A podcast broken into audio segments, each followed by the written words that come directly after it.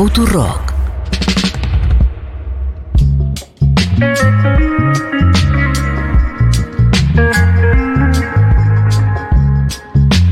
Bien, hoy vamos a ir a festejar con todos los eh, que hacemos el programa, más les columnistas también, eh, todos juntos al bar de la calle Rodney, ahí con el amigo Harry Igualador, que se vanaglorió de recibirnos a todos, así que va a estar bueno. Es hermoso el vínculo que generamos con Harry. Y vamos a... Es más, Harry podría sentarse en la mesa con nosotros. Eh, Yo creo que va, va a ocurrir. Va a por supuesto. va a ocurrir. Un ratito porque también tiene que atender semejante bar, ¿no? Sí, aparte es un divino total. Bueno, está con nosotros el amigo Julián Jofele. Julián Jofele, eh, nos vimos en la fiesta Futurock en La Plata. Es verdad. Al otro día había que votar Sí, yo estaba muy preocupado por el preocupado. tema climatológico. también. Eh, entonces eh, le miraba permanentemente al Tano, que tenía el auto que me iba a llevar a la vuelta, y le decía, vos ves que viene un tornado hacia acá y yo tengo que Llegar hacia votar. Buenos Aires y ocuparme de las carpas de la bombonera después. Ah, ¿Por ¿sí? qué? No, no me tenía que ocupar, pero pensé toda la noche en eso y no dormí. O sea, cada vez que corría el viento decía la carpa, la carpa, que no se caiga la El carpa. gazebo, claro. Y no era tu responsabilidad. No, no, no. Pero la Amazon carpa Club. toda la noche. Las tres carpas Las tres estaban carpas. impecables. Impecable, boca. Ganamos. Bueno, vine muchas veces acá a hablar de Boca y ganamos, así que estoy contento por eso. Qué y bueno. eh, hasta ahora, el único, el único triunfo ante Milei Macri, ante Macri, mejor dicho, Ante vamos Milei a- Macri. Vamos a decirlo como es. La única persona que le ha ganado radicalmente a Mauricio Macri es Juan Román Riquelme. Sí, la verdad que sí. Eh, Macri no fue ni a votar en la elección de Boca. Estaba en Arabia Saudita, en Qatar, en Emiratos Árabes, algunos de esos países raros. Porque viste que vamos a romper relaciones diplomáticas con todos los países donde hay dictaduras, entre comillas, Ah, dictaduras. Eh, Nicaragua, eh, Cuba y Venezuela. No así, China, Emiratos Árabes, Qatar, que parece que son autocracias lindas, lindas autocracias. No, está, dictaduras. está- está perfecto. Las Eh, dictaduras que nos gustan. Claro. dictaduras. que hagan como quieran. Si te prestan un swap como el de China, yo no tengo drama. Bien, Soy pragmático en materia de relaciones internacionales. Ellos tampoco. Bien, eh, ayer se dio el mega decretazo, el DNU total, el DNU eh, de Borgiano, ¿no? El, el DNU que incluye modificaciones a todas las leyes. Ayer le decía un poco en juego, un poco en serio a Sofi, que el hermano se recibió de abogado la semana pasada, que va a tener que estudiar la carrera de vuelta más o menos, Un poquito, ¿no? porque se, se modifica Totalmente obsoleto. todo, lo que aprendiste lo que no estudió. sirve más. Totalmente. Eh, y en ese sentido, usted, ustedes saben que Juli es abogado, eh, abogado laboralista. Te pregunto a vos eh, en- sobre el tema legal y nada más que eso. ¿Va a haber una especie de, de casta de, de- de lo judicial diciendo, che, pará, que esto, esto es un límite, como lo que estudiamos, nosotros que nos dedicamos a esto, somos jueces, fiscales, diputados, senadores, los que trabajamos en el negocio parlamentario de la, fa- de la fabricación de las leyes y de la ejecución de las leyes. Sí. Tenemos que oponernos a esto que está haciendo mi ley, más allá que estemos o no de acuerdo ideológicamente, porque es un avasallamiento contra lo que se establece en la Constitución, que es la división de poderes y, y cómo se tienen que aplicar las leyes. Sí. Yo creo que. Pero yo creo que también, Yo ¿eh? creo que va a ocurrir. Eh, hay que ver en qué medida, si, si ese tipo de, de respuesta judicial eh, es integral, responde a todo el decreto, responde a cosas concretas. Seguro va a haber cosas del decreto que vayan a terminar siendo frenadas en tribunales. No tengo duda de que algunas de las cosas seguro.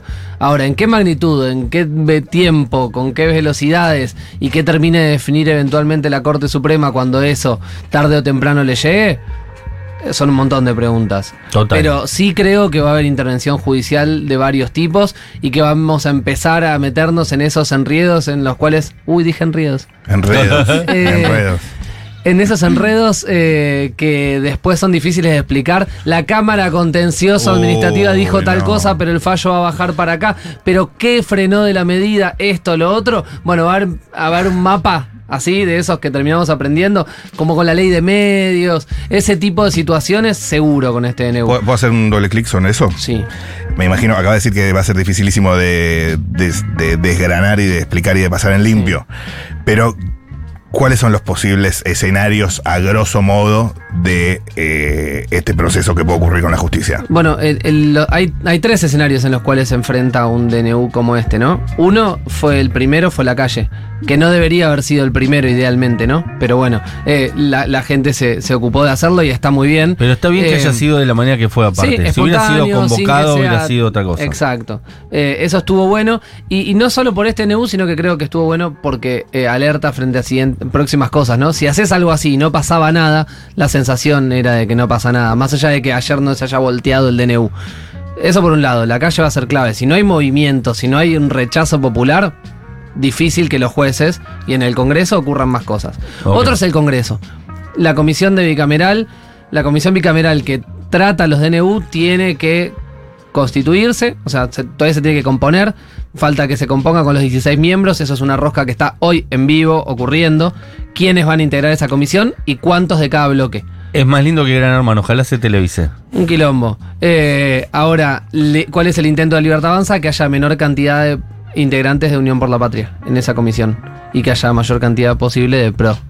Y eso se define. eventualmente radicales eh, dispuestos a entregar su honor.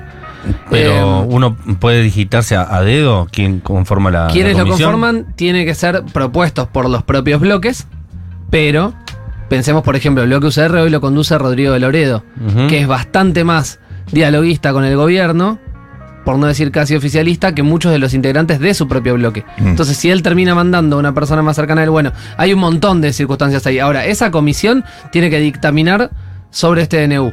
Y una vez que dictamine, lo tienen que tratar ambas cámaras. Este es un proceso que puede ser largo. Porque si no se convoca a sesiones extraordinarias, por más que la comisión bicameral trabaja durante el receso, esa comisión puede dictaminar y que no se convoque a sesión para votarlo y que si una de las dos cámaras no lo vota, ya no alcanza. Digamos que lo mandaron el, el DNU en el momento indicado. Sí. Porque no Hicieron está todo en el momento indicado. está ¿Es lo que tendría que haber hecho Alberto en los primeros 100 días? Sí. O sea, en otro sentido, en el sentido de ampliar derechos. Pero, Pero, dijo que la va a, que va a llamar a sesiones extraordinarias. veremos, veremos. Yo hasta ahora no lo vi y, y se suponía que esto era lo que se discutía ¿Quién en sesiones sesiones extraordinarias? ¿El presidente o el presidente Y el de- presidente además manda cuál es el temario que se trata. Ok. Eh, tiene que decir, este es el- los, son los temas que se tratan en sesiones extraordinarias. Bien. Entonces, esa es la segunda instancia, el Congreso. Lento, pero bueno, es, es un espacio donde ¿No avanza y mientras eso se discuta, bueno, y ahí vamos al tercero. Claro, pero una Juli, cautelar, sí. una cosa como para rechequear.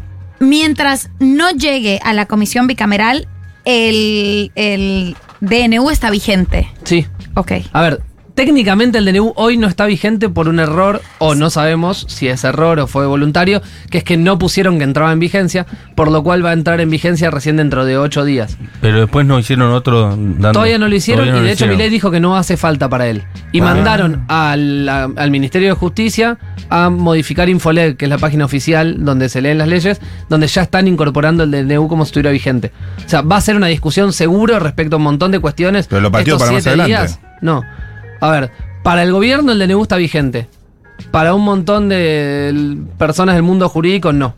Claro. Entonces, pero- seguramente haya discusiones dentro de estos ¿no? siete días que se resuelvan en fallos dentro de dos años. Che, ¿estaba vigente o no tal cosa cuando ocurrió tal cosa? Son cosas que De después hecho, está quedan en como la forma de, de, estudio. en la, la firma de Diana Mondino que no estaba en ese momento en, la- en Argentina. Bueno, capaz firmó. No, no sé si eso no se puede firmar digitalmente. No, no estoy Creo que no, ¿eh? No, Bueno, por eso, por, por eso. Por G, no sé, por G de que Claro. firma. Estabas por completar el tercer escenario, que es el de la justicia. El de la justicia, sí. Ahí puede haber una cautelar, sí, sin duda. También puede haber eh, acciones, por ejemplo, concretas. Por la CGT o, a- o la CTA o distintos sindicatos pueden ir a impugnar a la Cámara Nacional del Trabajo las cuestiones que afecten en materia laboral.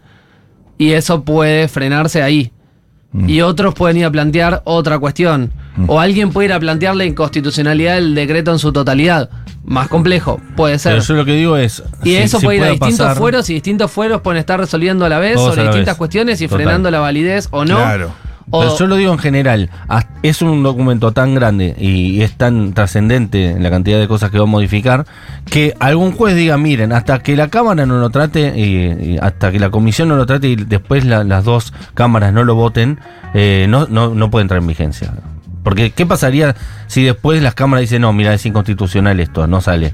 Marcha Bueno, Eh, Durante todo ese tiempo estuvo nunca pasa. en vigencia. O sea, sepamos que nunca pasa que, la- que las cámaras rechacen un DNU. Entonces pero es sería un caso DNU excepcional. demasiado muy. Sí, sí, por eso. se- sería un caso excepcional. Eh, pero en la práctica no es muy normal que ocurra. Eh, es difícil juntar esos números. Eh, pero bueno, podría perfectamente pasar esto que vos decís, que alguien diga, bueno, eh, no debería estar en vigencia. Hasta tanto. Hay que tener los eh, digo, huevos, ovarios, lo que sea, bien puestos para ante un gobierno recién Claro. electo que dice que este es su plan de gobierno, ser un juez que frena eso. Porque lo van a volver loco. Pero, y consulto, sigo consultando.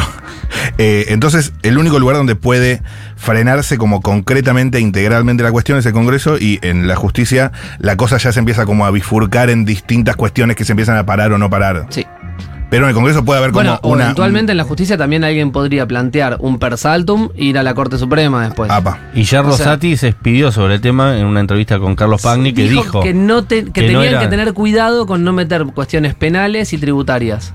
Tributarias estuvieron ahí mal, penales creo, no sé si hay, creo que no. ¿Tributarias sí metieron? De hecho, hay normas que derogaron completas eh, y dejaron solo los dos artículos que refieren a algo penal que sancionan cosas que no existen más. Claro. Queda como Eso extrañísimo. dijo la negra Camaño. Claro, sí. Eh, y después eh, eran cuatro las cuestiones: de partidos políticos, electorales, eh, tributarias Y penales. y penales. Esas son las cuatro que sí o sí un presidente no puede. Sí, por eso, por ejemplo, le queda ganancias, la eliminación de las PASO, de las cosas que mencionó Milei, como que le interesaba Claro. que deberían ir extraordinarias. Ok. Pero en este decreto no hay objeciones gruesas por ese lado. Tributaria sí, ahora no te, no te sé decir exacto en qué partes, pero escuché varios decir que hubo un par de cuestiones tributarias ahí adentro. Eh, así que por ese lado sí. Mm. El tema es que se rechaza todo. No es que podés empezar. no es que- en el Congreso Sí. tenés que rechazar todo. Aprueba, rechaza La todo. justicia ya va, sería Claro. un mambo más complejo. Más artículo por artículo. Podría ser, sí. Sí. Pero el DNU se, ap- se apoya o se. o se- Exacto. Sí, o es no por se sí o por no. Claro. Eh, por sí o por no, Javier. Eh, el DNU. Juli, uno de los puntos más sensibles del DNU es que es básicamente una reforma laboral Sí. eh, por decreto, eh, verdaderamente. ¿Cómo queda la situación de los y las trabajadoras en este contexto? Y después pasamos a qué, qué está haciendo la CGT. Bien, eh, la situación de los trabajadores las trabajadoras no es la mejor, eh, es, la peor de, el peor de los mundos el que me toca transmitir porque eh, es malo malo lo que pusieron, eh, no, no, no, no es joda. Eh, em, plantearon básicamente una reestructuración del, del sistema de relaciones laborales de nuestro país porque afectan los principios fundamentales en varias áreas. En lo que hace al derecho individual del trabajo, van desde los principios, que son la base de, de la- las normas individuales, por ejemplo, que ante la duda se resuelva en favor del trabajador, bueno, lo limitan severamente. Que, eh, por ejemplo, la indemnización por despido le modifican la base de cálculo para reducirla que ante de, por ejemplo, a ver, pa- pasando a, a lo que sería más eh, discutido la ley de contrato de trabajo, pasando a lo colectivo. Dos cuestiones que a todos nos preocupan muchísimo, la jornada de trabajo y el sistema de indemnizaciones. Respecto a la jornada de trabajo, promueven que los convenios colectivos negocien banco de horas y distintas modalidades que estén habilitadas, como horas extra ilimitadas, por fuera de la jornada habitual. O sea, hace dos meses acá discutíamos la reducción de la jornada de trabajo. A cuatro Hoy se días. habla de la ampliación de la jornada. Hablábamos de laburar cuatro días. Sí, se habla de la ampliación de la jornada de trabajo. Qué felices éramos, eh. Eh, se está, eh, respecto a las indemnizaciones, la propia norma incorporó en la ley de contrato de trabajo la posibilidad de que los convenios negocien el fondo de cese laboral, que lo hemos hablado eh, Total. en más de una oportunidad, que reemplace el sistema de indemnizaciones. Entonces, fueron tocando distintos puntos. Y más, eh, los, los monotributistas están más precarizados todavía. Bueno, ahí vamos. Ese es uno de los puntos más jodidos. Digo, eh, si, si te tengo que decir tres eh, jodidos, uno es eh, el tema de las personas que están contratadas, porque lo excluye Pensé que ibas a explícitamente decir personas en situación de en monotributo. personas en situación de monotributo o, o, sí, contratadas, que quedan excluidas expresamente de la ley de contrato de trabajo y además excluidas de la posibilidad de que se presuma que eso es un contrato. O sea, reafirma varias veces, a ver, hoy esas personas no estaban, no, quizá no gozaban de la mayoría de los derechos de la ley de contrato de trabajo, pero lo podían reclamar judicialmente. No, si Lo que hace juicio, esto es ganabas. bloquear ese camino, es decir, de ninguna forma esto puede haber sido considerado, por más que vos hagas ocho horas, trabajes igual que el de al lado, etcétera, si esa es la modalidad de tu contratación, esa No tiene que ser la empleado, claro. Sí. Y por otro No lado, incorporan una bien. Figura perversa, que es la del trabajador independiente con personas a cargo. Una persona puede tener, según la nueva norma, hasta cinco personas a su cargo, es decir, empleados, que van a ser considerados personas independientes colaboradoras que no tienen derechos laborales. De ningún tipo. Pero para cualquier modalidad laboral, No lo especifica directamente. Dice que va a haber una reglamentación específica de esta modalidad. Todavía no la sabemos. Y al día de hoy lo único que están diciendo es que esas cinco trabajadores no están en relación de dependencia con vos. Van a hacer un esquema simplificado de aportes para que tenga algún tipo de aportes, pero sería sin relación de dependencia. Caso un kiosco podría ser, por ejemplo, decís, tiene tres, cuatro... Bueno, esas personas no estarían en relación de dependencia. Eh, y por otro lado, lo que este NU hizo y es gravísimo es eliminar todas las multas por empleo no registrado o deficientemente registrado, tanto en la ley de contrato de trabajo como en casas particulares como en empleo agrario. Es decir, hoy, a partir de dentro de ocho días, cuando entre en vigencia esto, contratar en forma no registrada no tiene ningún castigo, por ende se está invitando a que sea así, se está invitando a que crezca el empleo no registrado y que nadie esté registrado básicamente. total. ¿Por qué registrarías a alguien si puedes no registrarlo? Y no tiene ningún costo. Totalmente. Eh, bueno, en principio porque deberías apegarte a la ley, pero estamos diciendo Pero esto es la ley. que en términos de incentivos hacia las empresas eh, no le estás dando ningún desincentivo a contratar eh, en forma no registrada. Hubo una palabra eh, que usó Grabois anoche en su debate con Ramiro Marra, que la verdad que estuvo buenísimo. Estoy full eh, graboicista. Bien. Nunca, nunca Juan pensé que esto iba a 27. pasar. Y dijo, Milei no es un faraón. Y me gustó, me gustó ese término, el, el pequeño emperador eh, y el faraón. Y con respecto a eso te quería preguntar, ¿hay antecedentes de algo así por decreto, de una modificación tan estructural de la constitución en Argentina por decreto? De la ley de contrato de trabajo, decís. De cualquier cosa. Eh, un paquete así. Sí, como esto, sí, la dictadura. En el 76 eh, las normas laborales sufrieron una modificación muy parecida, muy similar a esta. Eh, fue en abril de 1976 y lo hizo Videla. Digamos, eh, sí, tocó 100 artículos de la ley de contrato de trabajo. Fue una modificación muy similar a esta. fue en dictadura. Como esto, nada. Ni el menemismo. Digo, el menemismo hizo muchas de estas cosas, pero en distintos años, con distintos decretos, negociando, yendo, viniendo. Una ley, una ley que se cayó, una que avanzó. Terminó siendo una reforma laboral jodida a lo largo de esos 10 años. Ahora, esto solo lo hizo Videla, digamos, a este nivel. Bueno, es- es interesante para ir también viendo por dónde viene la mano. Y más con una vicepresidenta abiertamente eh, videlista. Sí, Y el corolario de todo esto, porque seguro se preguntaban, che, ¿hay algo más? Sí, eh, limitan violentamente el derecho de huelga en casi todas las actividades habidas y por haber. Licencia ¿Cómo por el embarazo también. huelga? Claro. Hay un concepto en el derecho de huelga que está avalado internacionalmente que tiene que ver con la limitación de la huelga en los servicios esenciales. Esto es, por ejemplo, en el caso de la distribución de gas, luz, en el control del tráfico aéreo. Algunas actividades que si entraran en huelga todas las personas que la hacen, pondrían en serio peligro la salud la- o la vida de la población. Por lo cual, esas actividades, si quieren ir a la huelga, lo que tienen que hacer es presentar un esquema de servicios mínimos y se van turnando y hace huelga Sí, uno. una cosa que el otro suena trabaja. racional. Exacto. Solo en un listado que la OIT, que es la Organización Internacional del Trabajo, en la que participan estados, empleadores y trabajadores, dice solo hasta 5 o 6 actividades pueden hacerlo. El resto no se le puede prohibir la huelga como a esto. Las policías Salvo tampoco. que se extienda. Eso es por su propia actividad, digamos. No se pueden sindicalizar, pero tiene, tiene otra lógica. Pero ponele que sí, que tenga eh, una similitud también. Ahora, en este caso lo que hizo el gobierno fue decir, bueno, servicios esenciales son todos estos y tiró una lista enorme por fuera de los que están avalados internacionalmente.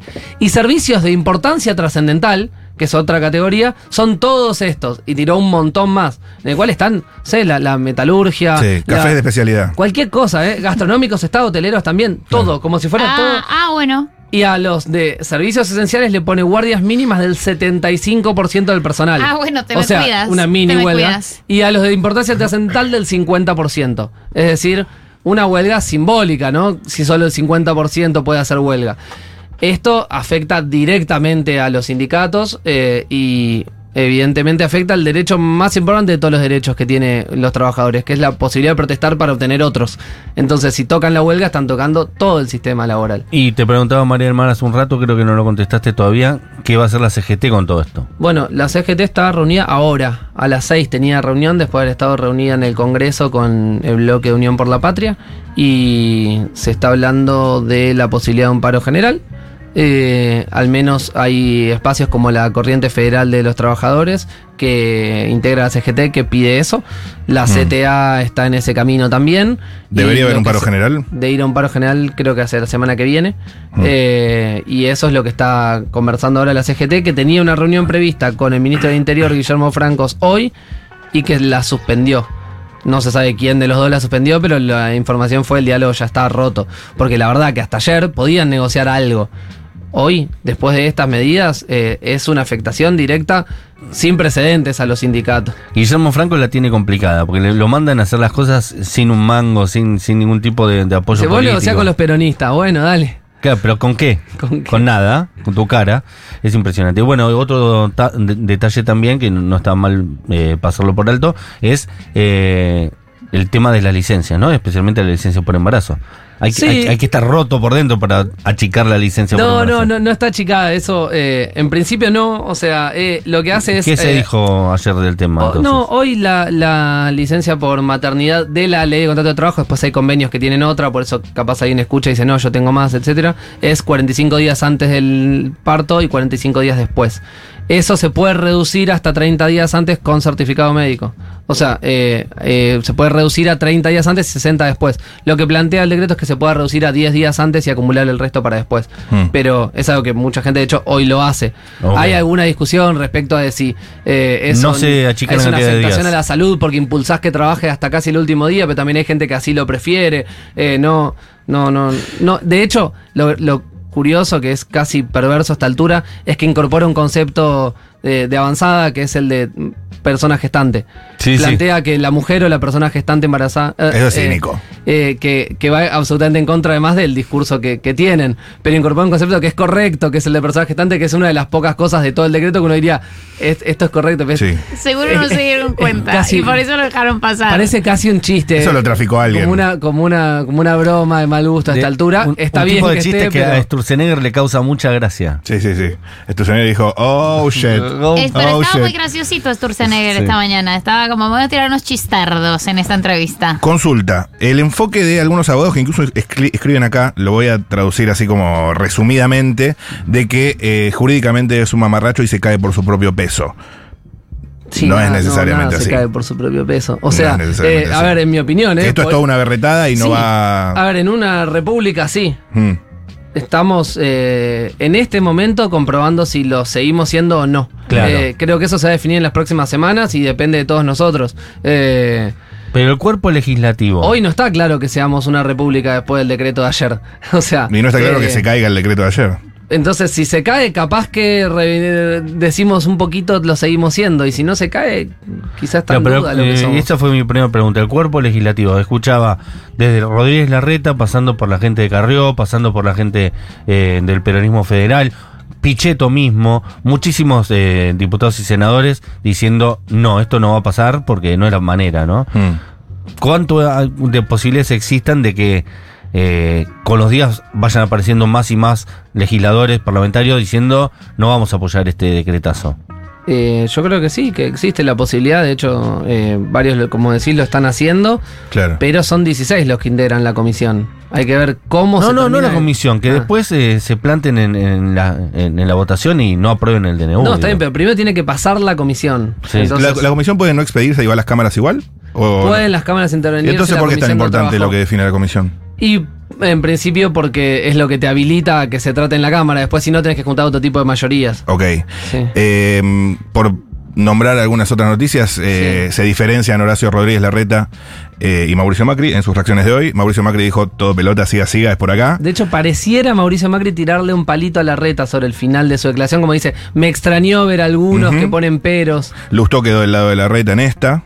Vos recién nombrabas a De Loredo, eh, sería un radical distinto a Lustó en este caso. Yo creo que sí, aunque Mm. provengan de un mismo espacio supuestamente, Lustó viene mostrándose un poco más crítico, dijo, ¿Y no vamos a gobernar con Milei, y el Oredo dice, en las sesiones lo ves, está eh, descontrolado, le pi- pide selfie prácticamente. No estaba tan metido en la interna radical por esto.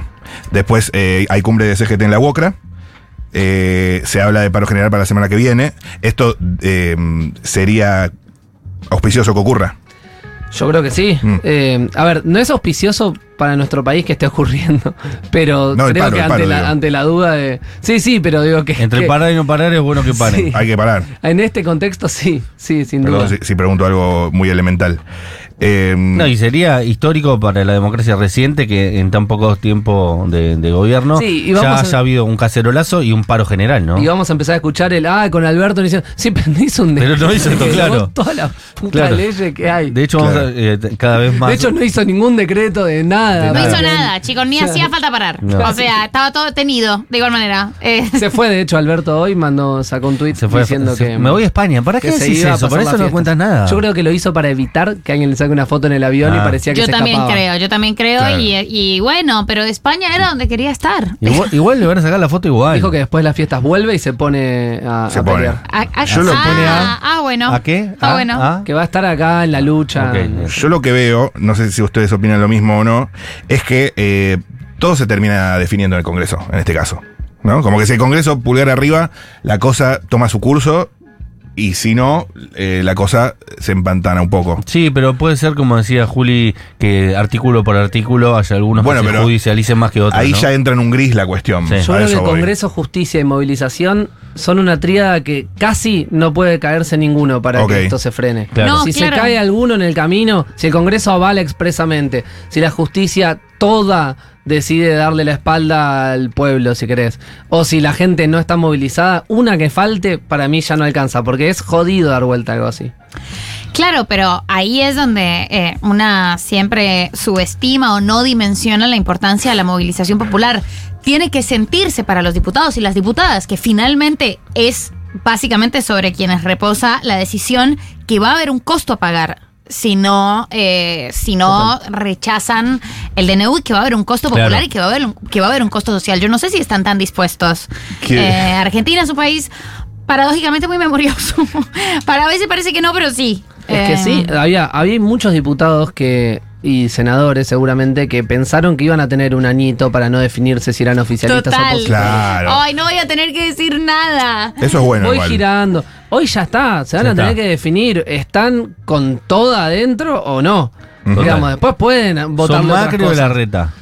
Todos se tienen que definir. Acá Eh, o va a haber que tomar partido. Después, eh, quiero mandarle un saludo a Ago Aesthetic, que hizo un meme lindo, lo banco. Es, te voy a explicar un meme en radio, esto siempre es difícil, pero es la situación de los Van, Hal- Van Houten, de los Simpsons, los, los papás de Milhouse, de eh, Milhouse. jugando al diálogo po- con mímica. El momento cuando de la dignidad. El papá de, Mi- de Mil- la mamá no puede reconocer la dignidad dibujada por el papá eh, y ponen a cantar a la niña, pero en realidad la mamá es Miley y el papá le dice, ya ves, pusiste a la niña a escuchar Futurock y aparece Lisa escuchando Futurock.